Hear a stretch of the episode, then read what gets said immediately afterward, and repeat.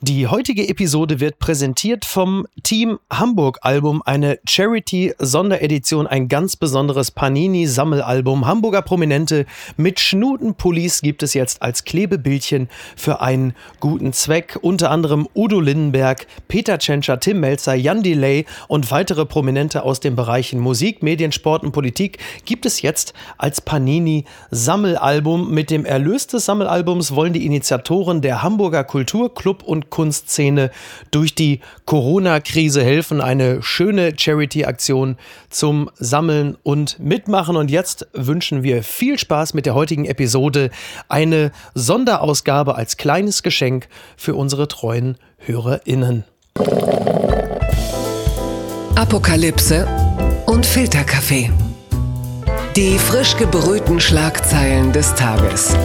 Mit Mickey Beisenherz. Einen wunderschönen Samstag äh, und herzlich willkommen zu Apokalypse und Filterkaffee, das News Omelette mit einer Wochenendbeilage. Und wir blicken heute nicht auf die Schlagzeilen und Meldungen des Tages, das vermeiden wir ganz bewusst, sondern wir äh, blicken eigentlich auf alles, was äh, leicht ist, was banal ist, was man übers Wochenende sich so erzählen kann.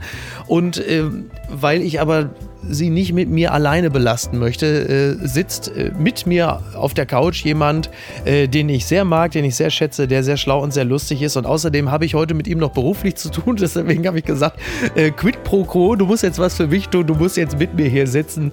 Äh, herzlich willkommen, Pierre M. Krause. Guten Nachmittag. Ich sitze übrigens sehr, sehr gerne mit hier. Mit ja, hier. schön, ne? Wir haben doch ein bisschen das Fenster äh, geöffnet. Ja, also wir sitzen auf Abstand. wir sitzen was auf uns beiden Abstand. schwerfällt. Das ist richtig. Wir wären normalerweise, wir sind in einem Hotel in Köln, wir wären eigentlich unter normalen Bedingungen jetzt schon längst übereinander hergefallen. Absolut richtig, ja. Aber da du Kokoswasser trinkst aus einer Dose, Ja. äh, ist das vom Mundgeruch her gerade olfaktorisch für mich, glaube ich, nicht zu ertragen. Warum trinkst du Kokoswasser? Äh, das ist das, naja, ich wäre ja normalerweise im Januar in Australien. Ach, Und- das Feeling herzustellen. Genau. So, das ist das Einzige, was mir doch noch ein, es ist ein, wie soll ich sagen, ein, ein kulinarischer Brückenschlag Richtung Australien, denn hier in Köln erinnert nur wenig Ja, an die stimmt. Gold Coast. Ich war gerade beim Frühstück und es kam Dr. Bob. Äh, zum Ach, was, Frühstück. wirklich? Ja.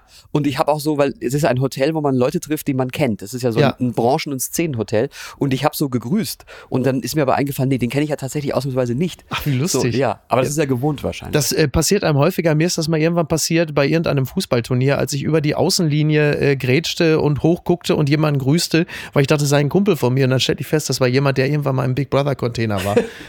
das war mir wirklich peinlich, weil ich dem das eigentlich nicht geben wollte, Ja. dass ich ihn seiner Prominenz versicherte. Aber gut, wir kommen zu jemandem, den man wirklich als prominent bezeichnen kann. Gewinner des Tages. Phil Collins. Phil Collins wird heute 70 Jahre alt und das alleine ist schon eine Sensationsmeldung, denn äh, das war wirklich nicht zu erwarten. Der Rolling Stone schreibt auf Phil Collins, Ex versteigert seine goldene Schallplatte. Der Rosenkrieg zwischen Phil Collins und seiner Ex-Frau Orion geht weiter. Die 46-Jährige bietet nun eine goldene Schallplatte des Musikers sowie zahlreiche weitere persönliche Gegenstände zum Verkauf an. Hast du das, äh, das Wirken und Leben von Phil Collins in den letzten Jahren verfolgt? Ich glaube, man kann sich dem ja gar nicht entziehen. Also zum einen ist ja Phil Collins Musik etwas, was, was, der man sich auch nicht entziehen kann. Ne? Ich habe jetzt auch schon, wenn du das gesagt hast, geguckt in diesem Hotelzimmer, mit welchen Gegenständen können wir das Drum-Solo von In the Air Tonight so. nachspielen? Haben wir ein Räder? So. ähm, ja, also er ist sehr krank gewesen. Ja, und Und immer noch. Er ist ne? immer noch sehr krank Ja. und er kann, und ich glaube, dass das für jemanden, der Musik lebt und liebt, ganz schwierig ist. Er kann nicht mehr trommeln Genau. und er kann an sich nicht mehr Musik machen. Genau, er hat schwere Rückenprobleme und er hat ein Nervenleiden, äh, deswegen hat er Taubheitsgefühl in den Händen. Was Genau. Schlimmeres für einen Drummer kannst du dann wirklich nicht Das ist geben. wirklich grauenhaft. Ja. Ja. Und es ist äh, halt auch ein wahnsinnig netter Kerl. Also das wird seine Ex wahrscheinlich anders sehen. Ist richtig? Aber in jeder äh, Begegnung, also ich hab, bin ihm noch nicht begegnet, kenne aber sehr viele Leute, die ihm begegnet sind. Und alle sind sich einig, was für ein höflicher, netter und zurückhaltender und so gar nicht Star-Allüren-Typ Und ist. sehr, sehr witzig. Ne? Ja, also total. sehr humorvoll. Ich äh, habe mir seine Biografie bestellt, seine Autobiografie, die soll fantastisch sein. Unter anderem Benjamin von Stuckrad-Barre. Äh, liebe Grüße, Sie kennen ihn alle aus den Insta-Stories. die hatte auch sehr davon geschwärmt. Und da fällt mir bei der Gelegenheit wieder die Episode ein, als äh, Stuckrad-Barre bei Lanz saß, zusammen mit Phil Collins. Und Stuckrad-Barre erzählte dann von Phil Collins, während Phil Collins neben ihm saß und schwärmte dann auch von dem Lied äh, That's All von Genesis, Schrägstrich Phil Collins Komposition und Ja, das äh, ein äh, Lied von Phil Collins, That's All. Und dieses, das geht so, und Phil Collins saß neben ihm. Und Benjamin von Stuttgart-Barre pitchte Phil Collins den Song That's All und blickte Phil Collins an, der Song geht so. Und Phil Collins saß so nickend daneben und sagte so nach dem Wort, ja, ich kenne den Song, das ist, ja. ich habe ihn geschrieben. Und Stuttgart Wache erklärte Phil Collins einen Phil Collins Song. Das fand ich irgendwie, das hatte was. Das war, war, wirklich, war wirklich sehr, sehr schön. Ansonsten ist bei Phil Collins so, ich weiß auch nicht, wir sind ja jetzt beide ja so Anfang, Mitte 40. Ich habe Phil Collins wirklich in den 2000ern, da habe ich aber auch fürs Radio gearbeitet, gehasst ja. die Musik. Diese ganzen You Be In My Heart, diese ganzen Disney, die sind fürchterlich. Ja. Und irgendwann hat man so eine, ist man in so einer postpubertären äh, Phase, in der man den wieder mag. Der erfährt eigentlich so eine ähnliche Zuneigung wie Thomas Gottschalk. Also ja, so innovativ gut, in den 80ern, in den 90ern, ein Riesenstar und dann irgendwann belächelt und ab einem gewissen Punkt, vermutlich um die 70, hat man die wieder gern. Und aber man nimmt es auch musikalisch wieder an, das finde ich interessant. Ja. Also wenn ich, ich höre so gut wie nie Radio, aber wenn ich mal auf einen Phil Collins Song auf irgendeine andere, weil der Algorithmus durcheinander gekommen ist ja. bei Spotify ja. oder so, dann äh, auf einen Song stoße, dann kann ich den A mitsingen, das ist schon mal befremdlich, dass man so viele dieser Songs mitsingen kann und mit Trommeln und ich singe die aber dann auch wirklich frohlockend und sehr, sehr äh, glücklich mit äh, tatsächlich. Die, die ersten zwei Alben sind ja auch wirklich sensationell. Also äh, das 81er und das 83er Album sind wirklich fantastisch. Englisch. Und es gibt einen äh, tollen Text jetzt am Wochenende in der Süddeutschen Achtung Lebensgefahr von Alexander Gorkow, der unter anderem über Phil Collins schreibt, maximalen Schnöselhass erfuhr Phil Collins in den oberflächenfixierten 80ern. Ein Mann mit einem Gesicht rund wie das Fell einer Snare Drum, einer, der nicht wegen eines Warhol-haften Kniff, sondern Kraft riesenhafter Begabung und der uncoolen Durchhaltekategorien Könnerschaft und Fleiß zu einem der paar erfolgreichsten Popmusiker der Welt aufstieg. Das war die reine Provokation in einer Zeit, in der auch bimmelnde Talentlosigkeit mit Hilfe von Grundbegriffen aus Dekonstruktion und Poststrukturalismus zu Zeichenwundern im Sinne Derridas um Baudrillards verklärt wurde. So, und so geht's weiter. Schön. Macht sehr viel Spaß, kann ich nur äh, extrem empfehlen, sowohl äh, den Text von Gorkov als auch die ersten Alben von Phil Collins. Und man darf aber auch, weil da immer wieder gesagt wird, Phil Collins hätte Genesis, äh, was weiß ich, ver verkommerzialisiert. Ja, ne? ja. Ähm, das, die darf man hören, das ist völlig in Ordnung. Auch gerade mit der Distanz jetzt. Und da ist auch vieles dabei, wo man sagen muss, das ist textlich durchaus auch gesellschaftskritisch. Jesus He Knows Me ist ein ja, total ja, gesellschaftskritisch, super Lieblingssong von äh, Niki, Niki Hassania an dieser Stelle. Sei sie herzlich gegrüßt. Ebenso von mir. Und bis heute rätseln wir, wie es in diesem Song aber zu diesem Reggae-Part in der Mitte kommen konnte. Stimmt, tatsächlich, ja. Man ja. denkt, warum? Weil es geil ist einfach. Entzauberte Scheinriesen. Es stinkt nach Korruption. US-Justiz nimmt GameStop-Streit unter die Lupe. Äh, das schreibt NTV. Nachdem Online-Broker den Handel mit GameStop-Aktien zeitweise einschränken, ist die Empörung groß. Nicht nur bei Kleinanlegern. Hast du das verfolgt, diese ganze Geschichte zwischen diesen Kleinanlegern und den Hedgefondsmanagern, die durch eine konzertierte, ja, was ist es eigentlich, eine Kaufaktion oder so, äh, dafür gesorgt haben, dass also diese Hedgefondsanleger, dass sie jetzt Millionen Milliarden verloren haben. Ich habe es verfolgt, aber ich habe es immer noch nicht ganz verstanden, ja. wie, wie das möglich ist. Also im Kern habe ich das so verstanden, dass diese Hedgefondsmanager, die ja vor allen Dingen auch auf Kursverluste von, von börsennotierten Unternehmen setzen und dadurch Milliardengewinne genau. machen. Die wetten quasi, GameStop geht pleite oder genau, GameStop die wetten, gen Genau, die wetten, GameStop geht pleite oder der Kurs geht massiv runter. Dann beleihen sie die Aktien und, und setzen darauf, dass sie die dann später günstig weiterverkaufen können, während sie dann mit dem Differenzbetrag Betrag Milliarden machen. Und dann gab es halt über diesen Finanzdienstleister, Robin Hood heißt er, gab es dann von wahrscheinlich Zehntausenden, Hunderttausenden, ich weiß nicht, Kleinanlegern eine konzertierte Aktion, die den Kurs dieser GameStop-Aktie nach oben haben schnellen lassen. Und dadurch haben halt eben diese Hedgefondsmanager Milliardenverluste gemacht, weil das Ding natürlich viel mehr wert war, und zwar um mehrere hundert Prozent, als sie es annahmen. Das heißt, und es war so eine Art Finanzflashmob, was die gemacht es, haben. Genau, so eine, genau, so eine Art Finanzflashmob. Im übertragenen Sinne habe ich gesagt, das ist so ein bisschen so, als hätte der, der SV Meppen gegen Paris Saint-Germain in der Champions League gewonnen ja. und äh, die Kataris beklagen beklagen sich jetzt über mangelndes Financial Fair Play. Ja. Jetzt ist aber noch so, dass durch gewisse Beschränkungen im Onlinehandel aber quasi Mappen der Ball weggenommen wurde. Und äh, deshalb sind jetzt diese ganzen Kleinanleger pisst, zum Beispiel dieser Finanzdienstleister Robin Hood, der ja erstmal klingt wie der Gute, weil Robin Hood hat aber offensichtlich illegal, Fragezeichen, diese Beschränkungen vorgenommen, um die Hedgefondsmanager zu schützen vor weiteren äh, Milliardenverlusten. So im Kern. Das ist, also es ist so, die Geschichte klingt ja erstmal nach einem Märchen. Ja.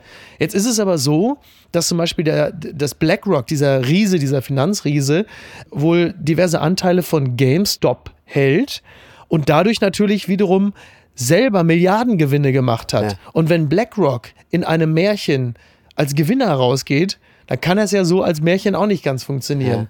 Also ist die Sache auf dem Papier, liest sich irgendwie interessant und lustig, weil quasi kleine Leute das System gefickt haben, wie man so schön sagt. Aber am Ende ist es viel komplexer und es gewinnen auch da irgendwie die Falschen. Und die Guten sind auch nicht So. die Guten. Genau. Ich habe gelesen, dass dasselbe Prinzip auf BlackBerry auch angewandt wurde. Und Ja. spätestens da hätte man doch viel früher äh, Verdacht schöpfen müssen, oder? Also wann hast du denn das letzte Mal jemanden mit einem BlackBerry gesehen? Ja, das wirklich, ne? Das Ja. war Ende der 2000er, glaube Ja. ich. Da haben dann auch immer irgendwelche Broker da so drauf geklickt und drauf. Das war ja eine Zeit lang. Kurz war nach das dem ja, Filofax war das. ja, da, ich glaube, BlackBerry war vorbei, als das iPhone kam. Genau. Ne? Also man- das muss ja so 2007, 2008 gewesen Ja, sein. Ich glaube, der letzte, den ich beseelt mit einem BlackBerry gesehen habe, war mein Bruder, der so da drauf tippte. Ja, aus Retro-Gründen Aus, wahrscheinlich. ja, aus Retro-Gründen. Ja. also so ganz habe ich es auch nicht verstanden. Äh, das wird wahrscheinlich auch bis auf weiteres das letzte Mal gewesen sein, dass wir im Rahmen dieses Podcasts darüber gesprochen haben, weil ansonsten mein, ich habe da keine Ahnung von. Ja, es ist aber auch oft so, weil man es nicht versteht, dass es möglich ist. Das Ja. ist das, wo ich denke, das kann doch nicht wahr sein. Ja. Weil den, den Schaden, den du damit anrichten kannst, der ist ja enorm. Ja. Das ist ja nicht nur, dass ein paar Heuschrecken sich daran ergötzen finanziell, sondern es hat dann noch ganz andere Folgen. Und das ist schon beachtlich. Ja, es, es hat ja auch Folgen für die berühmten Kleinanleger, die Genau. natürlich äh, statt in die Rentenkasse einzuzahlen, äh, wie von das ist mehr Rente. Friedrich Merz gefordert, dann quasi in Aktien anlegen. Und die werden natürlich gleich mitgeschädigt, weil dieses ganze System so fragil ist, wie du da siehst. Wenn du, wenn du diesen Schwarm hast von Sardinen, die dann plötzlich den Haifisch erlegen, äh, dann sind halt natürlich auch ganz andere betroffen, die vielleicht jetzt noch Zeitung lesen und sagen, na, da haben sie es den Großen mal gezeigt Ja. und gar nicht wissen, dass sie selber natürlich mit betroffen sind. Exakt. So, von daher kümmern wir uns um die Dinge, die wir alle äh, viel besser überschauen. Das hat mich überrascht. Der Spiegel schreibt, Norddeutschland, Schnee und Eis behindern Bahnverkehr. An vielen Orten in Deutschland fällt seit Freitagabend Neuschnee. Die Temperaturen lagen oft unter dem Gefrierpunkt. Das stellte die Bahn teilweise vor Probleme und sorgte für Ausfälle bei ICEs und dem Nahverkehr. Und da muss man doch sagen, jetzt ist doch endlich wieder Normalität hergestellt.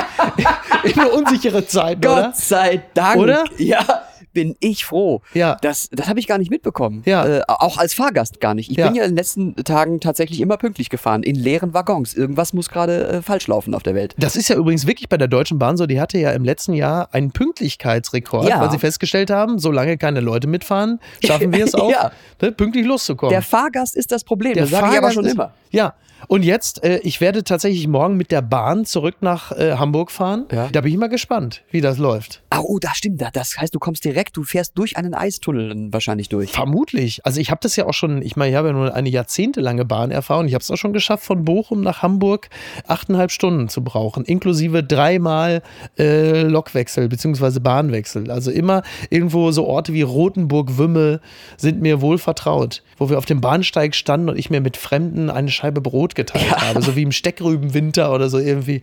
Ja, ja. Ich kenne das auch, ich bin auch Heavy-User, aber immer noch überzeugter Heavy-User. Und ich habe mir vorgenommen, nicht mehr so viel Bahnschelte zu machen, weil Ja. ich ja so überzeugt von diesem Verkehrsmittel äh, Ja. auch bin. Ne? Ich fahre ja wirklich auch gerne Bahn. Ich auch. Ich bin, ich, ich halte die Bahn für das mit Abstand beste Absolut. Reiseverkehrsmittel.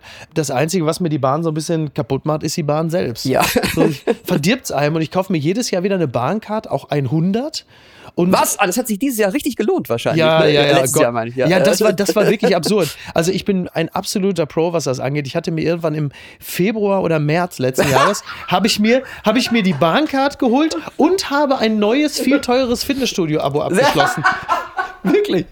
Sehr und ich gut. denke, ja, nee, äh, Gratulation. Was, sonst noch irgendwas? Ich hätte vielleicht noch ein kleines Café aufmachen Ja, sollen. genau. Das gibt's doch gar nicht. One Football schreibt, Medien, Corona-Verstoß bei Tolisso durch neues Tattoo. Die Aufregung um Breel Embolo von Borussia Mönchengladbach hat sich noch nicht endgültig gelegt. Da droht der Bundesliga weiterer Ärger. Corentin Tolisso vom FC Bayern soll sich einen Verstoß gegen die Corona-Auflagen geleistet haben. Ja, das ist auch wahnsinnig schlau. Tolisso vom FC Bayern hat sich wohl tätowieren lassen.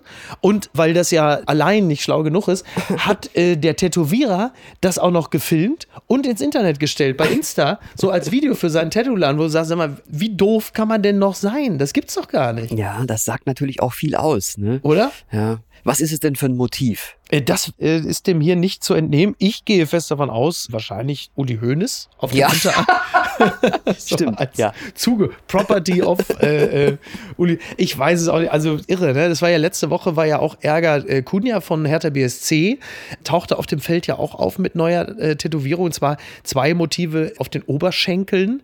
Das sieht man bei, also es ist ja jetzt auch kein Motiv, was man bei einem Fußballer dann äh, nicht sehen kann. Ach, guck mal, da ist- wer da gerade da. Ach, ich sag das mal eben, weil Ja. du wahrscheinlich ähm, zu bescheiden bist, zu sagen, wir, wir haben natürlich NTV im Hintergrund laufen und Richtig. gerade warst du zu sehen Ja. mit äh, Hashtag Timeline eine Werbung für deine Sendung da. Ja, toll. Freut man sich da auch mal, wenn man da im eigenen. und gestern, äh, als ich hier im Hotel ankam, habe ich noch die letzte Instanz gesehen. Ach, was. Hervorragend moderiert von Steffen Halaschka, den ich an dieser Stelle unbedingt erwähnen Super möchte. Typ, liebe Grüße. Wirklich super Typ. Ja. Und er hat den Laden auch so toll im Griff gehabt. Und es wurden nicht nur kluge Dinge gesagt. Das aber, ist richtig. Es ging unter anderem um die Ja. äh, äh, Paprikasauce ungarischer Art. Ja, da habe Ja. ich ein bisschen, ich versuche mich nicht mehr aufzuregen, wenn ich äh, fernschaue. Äh, da Ja. habe ich mich ein bisschen drüber aufgeregt, äh, tatsächlich, ähm, als es dann auch um den Negerkönig ging Ja. äh, bei Astrid. Lindgren. Weil ich sehe das anders. Ich, ich finde, das musste ändern. K Kultur hin oder her. Ja. Ähm, aber das war sehr interessant äh, zu schauen. Ja. Und das heißt, also egal, wo man hinkommt, um Beisenherz kommst du nicht drum rum. Ja, Wahnsinn, ne? Äh, ob das gut ist oder nicht. Ich Ja. meine, um Corona kommen wir auch nicht drum rum. Ja, das- also das genau. alleine ist noch, ist noch kein Qualitätsmerkmal.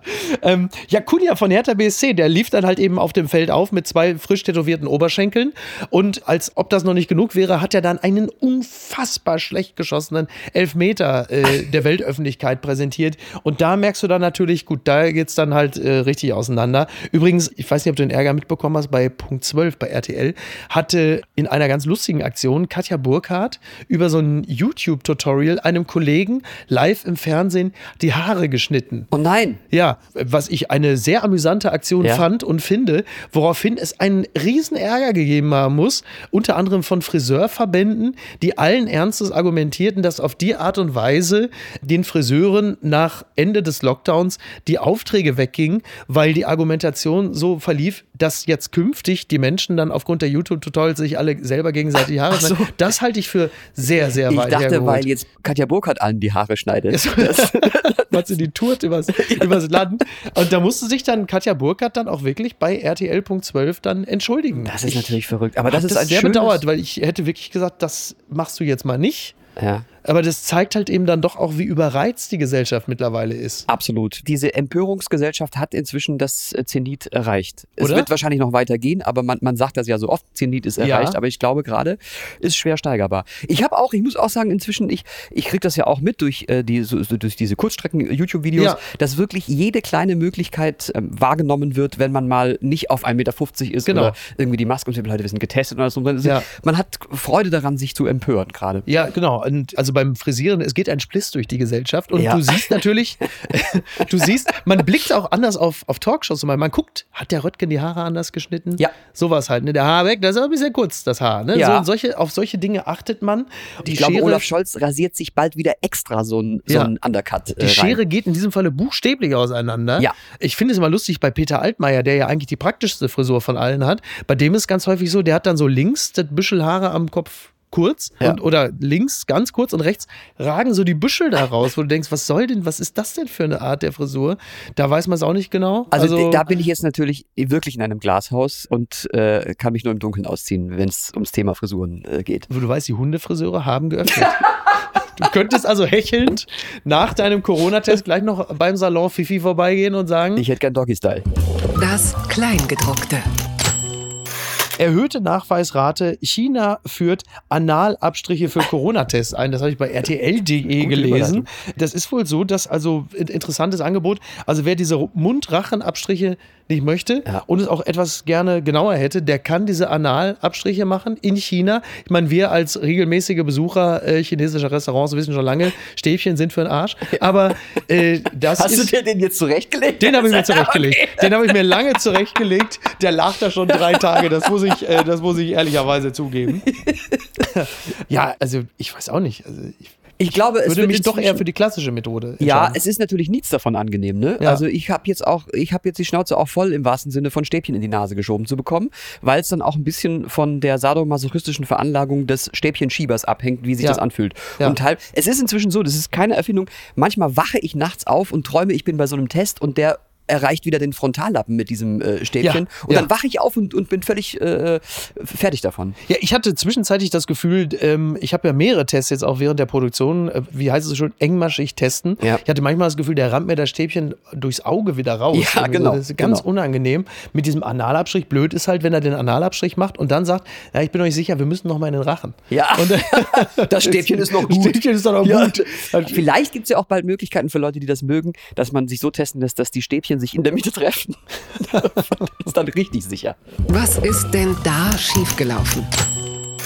Der aktuelle Spiegeltitel heißt Wir bleiben zu Hause. Also es geht um Menschen im Lockdown beziehungsweise in den Corona-Zeiten, die sich jetzt mehr und mehr für Zootiere entscheiden. Und du siehst da auf dem Cover so ein Pärchen gezeichnet mit, mit vielen Hunden und Katzen und so. Ich denke, ob das so die richtige Zeit ist, jetzt auch so fast so für Zootiere. Also ich meine, die ganze Pandemie hat ja auch ein bisschen damit zu tun, dass Menschen den nicht ganz korrekten Umgang mit Tieren gepflegt haben. Deswegen haben wir die ganze Scheiße ja. Ob das jetzt so die richtige Botschaft ist, weiß ich nicht. Wie mit Zootieren, also auch ein Affe oder ein Jaguar? wenn es darum geht, Prinz Markus von Anhalt lebt doch, glaube ich, in, wo ist er, Thailand oder so, mit einem Pavian zusammen, Ja. wobei man dann nie genau weiß, wer von den beiden einem jetzt die Tür öffnet. Im Zweifel der mit dem beschissenen T-Shirt ist dann wahrscheinlich der Prinz. Der Pavian hat auch schon im Interview gesagt, ich wohne mit einem Affen zusammen. Ja, holt mich hier raus. Der, schon, der Affe hat so dreimal gezwinkert in der Hoffnung, dass irgendjemand das Zeichen erkennen möge.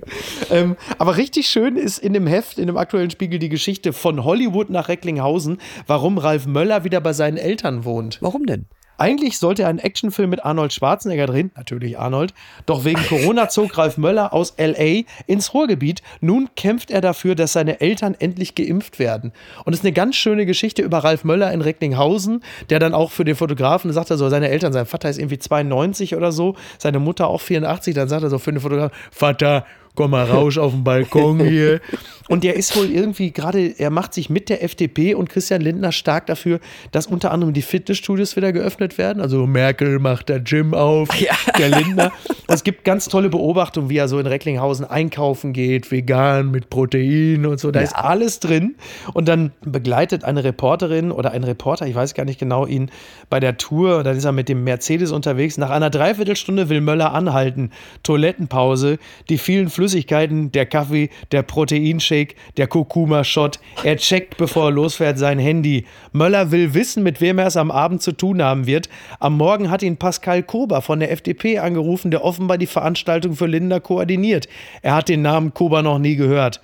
Möller fragt Siri in seinem Handy, welche Funktion hat Pascal Kober in der FDP? Siri versteht ihn nicht. Möller fragt, wie lange ist Pascal Kober bei der FDP? Siri versteht ihn noch immer nicht. Schließlich tippt er den Namen ein und erfährt, dass Pascal Kober Mitglied im FDP-Bundesvorstand ist. Kober sieht jung aus auf dem Bild, das er von ihm findet. Das kommt Möller komisch vor, weil ihm Kober am Telefon versichert hat, dass er ein großer Fan von ihm sei und schon mit zwölf Jahren die Sportrevue gelesen habe, die Möller schon mal auf dem Titel hatte. naja, und so weiter geht es. Also, äh, bist du Ralf Möller jemals begegnet? Ja, äh, bei irgendeiner Sendung. Genial daneben war das, äh, glaube ich. Und? Äh, war sehr schön, weil er das Spielprinzip völlig ignoriert hat. Ich Ja. glaube, Ralf Möller geht in jede Show und ist immer gleich und, Ja. und erzählt irgendwas von L.A. und Schwa Arnold Schwarzenegger. Genau so ist Ja. es. Stopp. Ich war mit ihm ja bei Grill den Hensler. Ja. Und da machte Ralf Möller, das fand ich interessant, während der Aufzeichnung eine Insta-Story, Oh. woraufhin die Aufnahmeleiterin mir immer so signalisierte, "Hör mal, du sitzt an dem Ralf, mach ihm mal so, der soll das Handy weglegen, wir zeichnen, wir sind live in der Sendung. Der tippt auf sein, und Ralf Möller machte so eine Insta-Story, so Freunde, der Gladiator ist hier heute bei Vox, das wird aufgezeichnet und später ausgestrahlt. Ja. Und du sagst, ach guck mal, Ach, schon- Fernsehen verstanden. Und dann was. sagte er, so und jetzt wünsche ich euch noch viel Spaß bei Schlag den Händler. und ich, genau, ich so, und ich so, Ralf, was erzählst du denn da? Wieso, was ist denn? Ja, die Sendung heißt doch Grill den Hensler. Ach, was, echt? Ja, ach so. Dem ist alles völlig egal. Der ignoriert das weg, erzählt so ein bisschen von Schley und Arnie und Mel Gibson, Michael Fassbender. Ja. Und äh, dem ist alles egal. Aber, das ist gibt ihm die. Aura vom Hollywood-Star. Weil Ja. so, eine, so eine piefige deutsche äh, Fernsehsendung kann Ja. nicht wichtig genug sein, dass ich nicht währenddessen eine Insta-Story mache oder Homebanking Ich, oder so. ich bin wirklich, ich bin großer Fan von ihm. Ich liebe ihn und ich freue mich, wenn ich ihn bald wiedersehe. Liebe Grüße an dieser Stelle. Liebe Grüße auch von mir. Er wird sich nicht erinnern, wer ich bin, aber äh, trotzdem grüße ich Du ihn. bist schon hier der eine da. Der- bist genau. schon hier Der, Peter Krausch. Der, top, super, guter Mann. Pierre, ich danke dir. Ich danke dir. Weißt du, was ich jetzt mache? Oh Gott, ich gehe jetzt gar nicht. Du musst los, du hast ich einen Corona-Test. Ich gehe jetzt Corona-Test, damit wir beide gleich drehen können. Ja. Und äh, wir sicher sind. Perfekt, so machen wir es. Es war mir eine Freude. Bis denn. Bis denn. Ciao. Tschüss. Tschüss. Die heutige Folge wurde präsentiert vom Team Hamburg Charity Panini Sammelalbum. Apokalypse und Filtercafé ist eine Studio Bummens Produktion mit freundlicher Unterstützung der Florida Entertainment. Redaktion Niki Hassania. Produktion Laura Pohl. Ton und Schnitt Niki Franking. Neue Episoden gibt es jede Woche montags, mittwochs und freitags, überall, wo es Podcasts gibt. Stimme der Vernunft und unerreicht gute Sprecherin der Rubriken Bettina Rust.